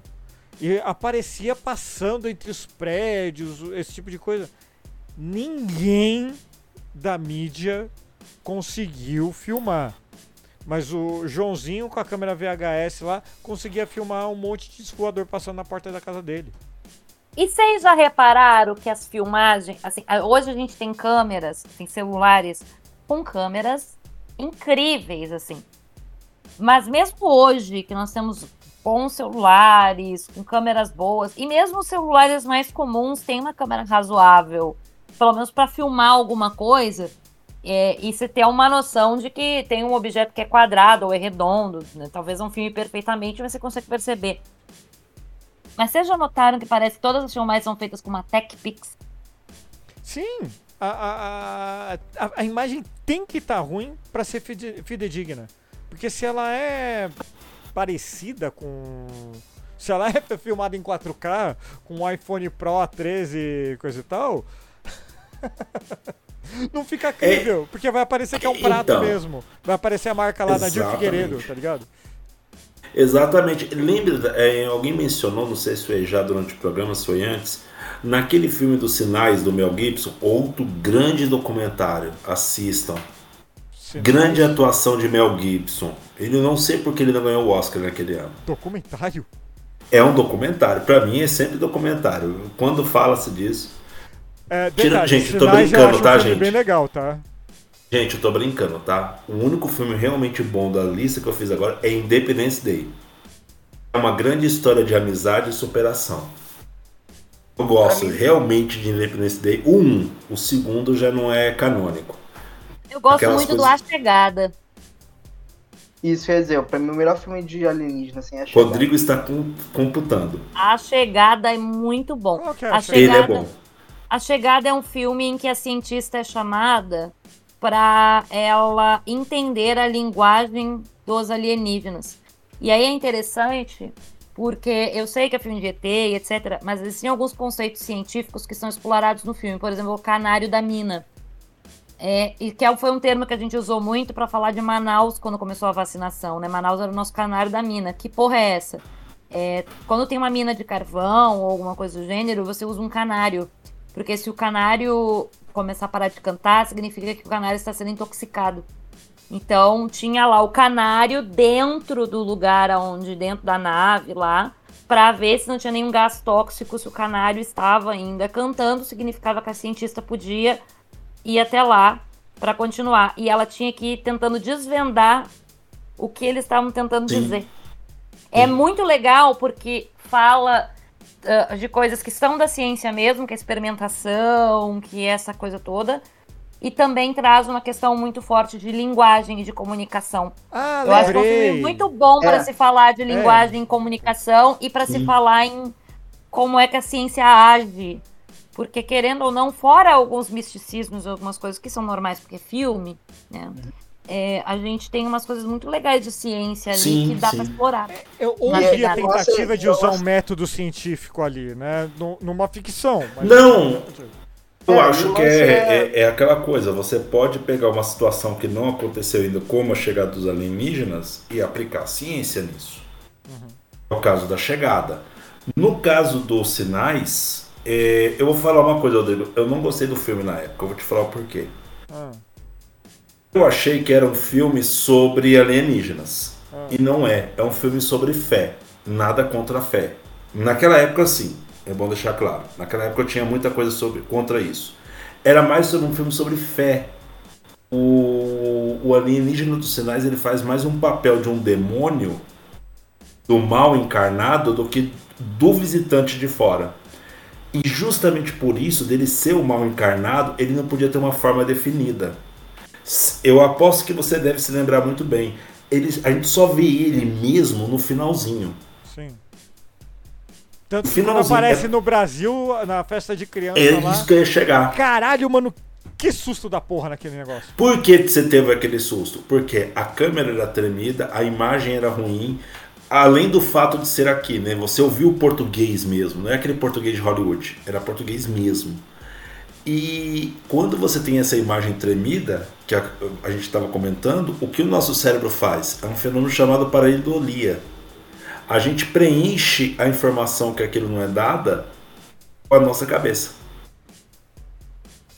A gente faz muito isso. Porque aquele ET difuso, mal pixelado, tremida, a câmera te assustou tanto? Porque muito dele está na tua cabeça e não na imagem em si. A gente faz muito isso. É o vulto que a gente vê à noite antes de abrir a porta de casa. Agora, quer ver uma coisa muito doida, Rodrigo? Se você faz todo aquele percurso que a Paula falou lá no começo, desde a hora do almoço para chegar lá no meio do matagal, onde o sujeito vai mostrar para você alguma coisa, você tá pensando o dia inteiro na porcaria do ET. O primeiro vulto que você vê, o que, que você vai estar propenso a achar? É, Não, sim. ET. A, a, a mente, a mente, eu acho que é um, uma das coisas menos que, o- que o ser humano menos entende, justamente por conta da, de coisas desse tipo, assim. É, apesar da gente estar falando de alienígenas, é, há um misticismo aí também misturado em alguns casos. É, me desculpem os religiosos, mas é, em alguns casos há religião também. Ah, beijo cientologia. E. Cara, eu, eu. Só deixa eu ler aqui duas mensagens que o Pedro MM mandou no chat aqui no YouTube. É. Paula, ainda não supera o Will Smith nocateando um alien com soco, é verdade, Independence Day. Nem a nave mãe sendo hackeada com Windows 95. É verdade também. É verdade também. Tá vendo porque é o melhor filme? É verdade. Agora, Tá vendo o melhor Otávio, filme? Pe- Peraí, Pedro Otávio, a Paula acabou de me puxar a orelha que a gente não tá deixando você falar, meu amigo. Não, eu achei que tava ruim aqui a chamada. Eu tentei entrar pelo celular porque meu computador pelo visto deu pau. Não, o Real. celular tá perfeito. Agora tá É, perfeito. Manda lá. lá. O Windows 95. O, o meu hoje, o Windows 11 não, não teria conseguido, não. O 95 conseguiu. Mas é só o que eu ia dizer dos filmes, o que eu mais gosto da, da chegada justamente é, é que a ideia de que quando vem uma civilização que esteja evoluída o suficiente pra você conseguir fazer essa viagem intergaláctica, ela não vai vir pro planeta ali pra escrotizar, vai vir pra fazer alguma troca. Sabe? É, e aí, no caso, eles vêm pra ensinar a linguagem deles, que no final a linguagem deles tinha o conhecimento. De fato, foi melhor que o ET Bilu. Ele não mandou buscar, eles deram conhecimento. Tá? Então, assim, é por isso que eu, eu mais gosto. Porque pra mim a ideia justamente é isso. Cara, os caras vão vir aqui. Primeiro, pra quê? Se for pra fazer safari, beleza. Mas se for, que pelo menos haja uma troca. Vamos falar, cara, vocês não vão me destruir, tem tecnologia melhor. Aproveita pra aprender, sabe? É por isso que eu acho que se, se fosse acontecer, ia acontecer assim.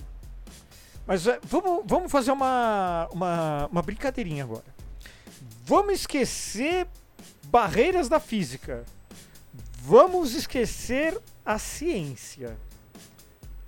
Tem agora um disco voador em cima da capital da, da sua cidade. Você abre a janela, você tá vendo ali.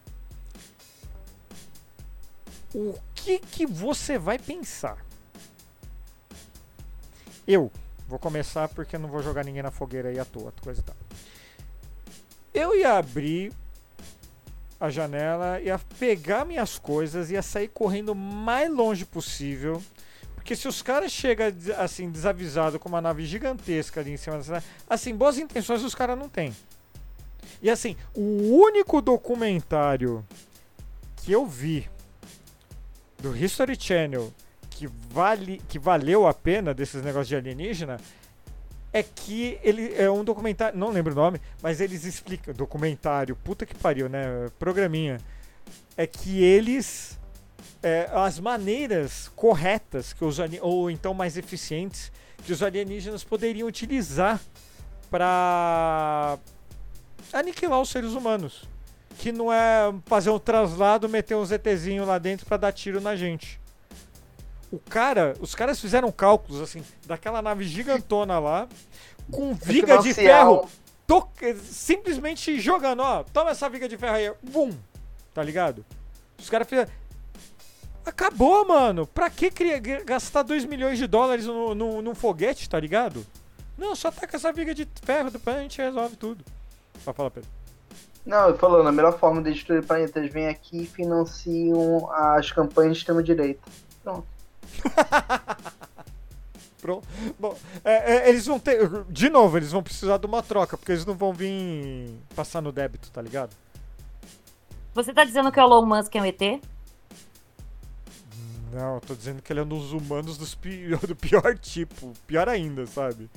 De ET não tem nada aquilo lá, meu Deus do céu. Se, se, se alguém pode representar o ser humano, é o Elon Musk, sabe? Em toda a glória ignorante, tudo assim, egocêntrica ali, coisa e tal. Tem uma foto dele saindo da água pro iate dele que ele tá tão branco, tão branco, que teve toda uma teoria de que ele é um reptiliano. Que é uma teoria ufológica antissemita. Sim. Sim. Qu- quando, cê- é da época do Dennis também, ele vai se lembrar. Você lembra daquela série lá, que era os reptilianos invadindo a Terra, que puxava a pele assim, é, era pele de réptil? Eu vi no YouTube, eu, tenho, Ah. eu sou jovem. Ah, tá, desculpa. Eu vi no YouTube. Então tá. Mas vamos lá, Denis. Se abrir a janela, tem uma nave espacial lá na, eh, sobre sua cidade. O que que você faz? Aqui em São Paulo, É. ah, obviamente que eu vou abrir e perguntar. É a entrega da Amazon pro joelhinho? KKKKKK. Eu vou pensar isso. Não, falando sério, Sério, sério. Mano. Sério, eu vou ficar apavorado. Eu não tenho medo de receio nenhum de falar isso, não. É como diria lá em Minas, se eu tivesse bota pronta, ia na hora. É, De tanto medo. correr, né, mano?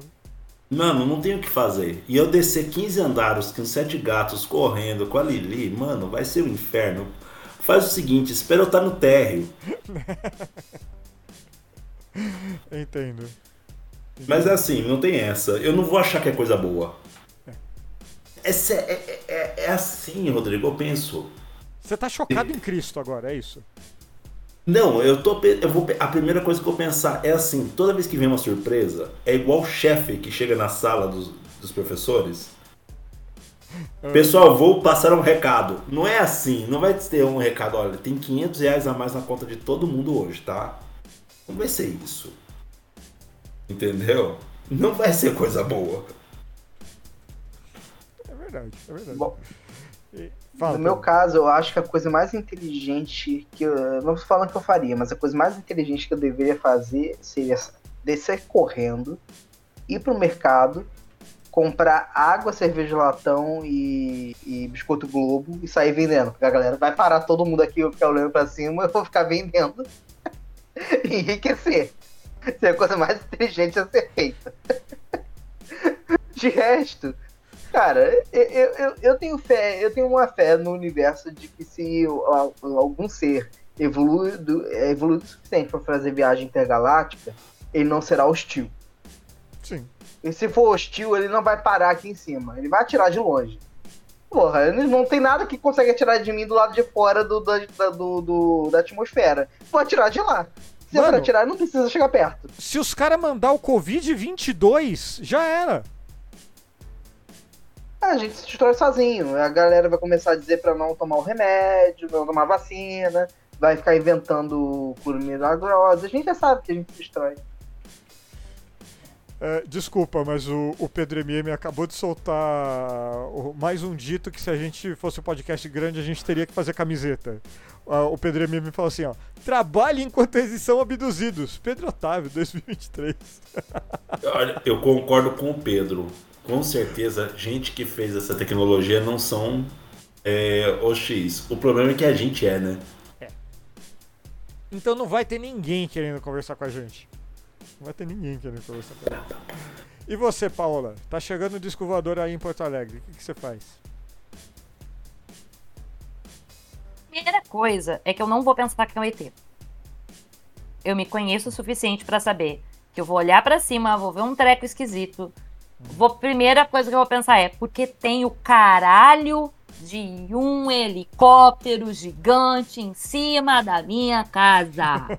Vai tacar luz na minha casa de novo, seus arrombados? Porque isso já aconteceu várias vezes, tá, gente? O exército ficar passando por cima do meu bairro e ficar tacando luz nos apartamentos. Dá nem pra ficar andando pelada dentro de casa, que quando tu vê tem luz quatro- dos milicos lá dentro. Né? Desagradável, chatíssimo. Mas aí, assim, principalmente quando tem protesto, manifestação, quando tem protesto, sempre tem.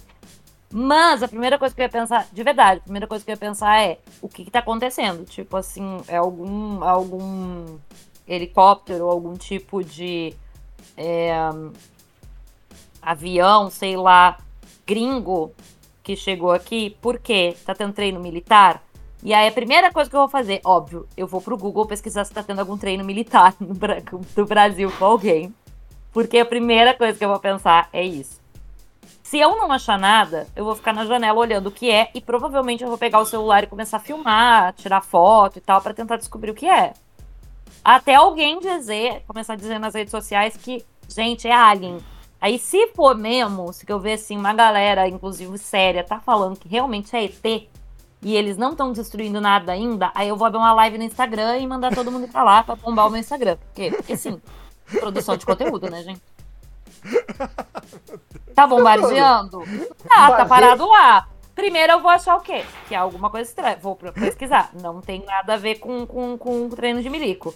Vou pesquisar de novo. Tem gente séria dizendo que é, que é ET. Chegou o ZT no Brasil. Eu vou produzir conteúdo, gente. Tá bom. Porque assim, é verdade, ah, você vai, vai sair de casa. Cara, se aconteceu, todo o carro parou, todo mundo desligou na chave e ficou olhando pra cima. Porque não vai ter trânsito, não vai, todo mundo vai parar. Ninguém não vai ter como sair de casa, não vai ter como sair de carro. Você não vai ficar carregando sete gatos no braço. É. Vai, oh, é, é, boto tudo num saco e levo. Vai ser gatos. lindo. Vai E ser questão- lindo. E a questão é, e, e se for, e, e for pra ser hostil, cara, você não vai conseguir eh, sair do raio de alcance. Melhor ficar Já em pe- casa, ser confortável. Já Faz uma pensou a autorretenção, faz Paula? uma picanha. Já pensou a Paola fazendo a live do Instagram? Aí sai o primeiro raio em direção, sei lá, ao Rio Guaíba. Terra. Ah, começa a terraformar. Ela vai lá e fala: Como será que isso vai afetar o Grêmio no Gaúcho? Meu Deus, não. Não, Denis, não. Não. Ah, meu, meu Deus. Ou começa a explicar, então, gente, caiu um raio ali. Dependendo da potência dele, a água pode. Meu Deus. Não. Minha gente, dito isto, já estamos chegando ao final de mais um podcast. Queria agradecer a presença de todo mundo aqui, inclusive dos meus amigos aqui da, de mesa virtual. E, Paula Costa, suas considerações finais, minha querida.